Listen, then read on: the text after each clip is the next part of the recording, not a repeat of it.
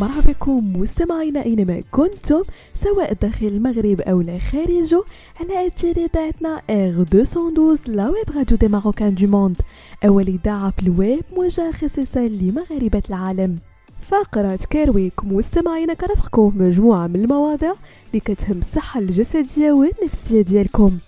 هل سبق لك وتخيلت أن تستيقظ صباحا وتجد أطراف جسدك وكل ما يتواجد في الغرفة يزداد حجما أكثر فأكثر هذا ممكن إذا كنت مصابا بأغرب وأنظر الأمراض النفسية متلازمة أليس في بلاد العجائب ما هي هذه المتلازمة؟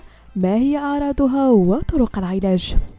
بداية دعونا مستمعينا نتعرف على أصل تسمية متلازمة أليس في بلاد العجائب شاهدنا جميعا في فترة الطفولة رسوم المتحركة أليس في بلاد العجائب الفتاة الصغيرة التي تكتشف عالم واسع من الخيال والفانتازيا والتي ترى مخلوقات غريبة تزداد في الحجم شيئا فشيئا.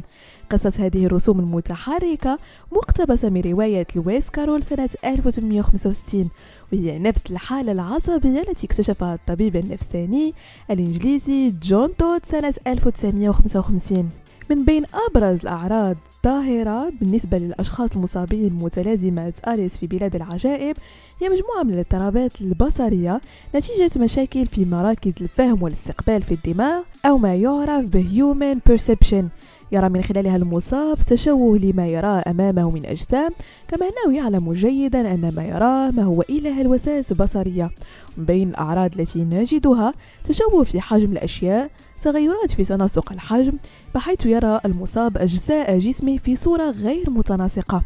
عيوب في بعد المسافات عيوب في ألوان الأشياء تغيرات في الوقت والزمن بحيث يتحرك الوقت بصورة بطيئة أو سريعة.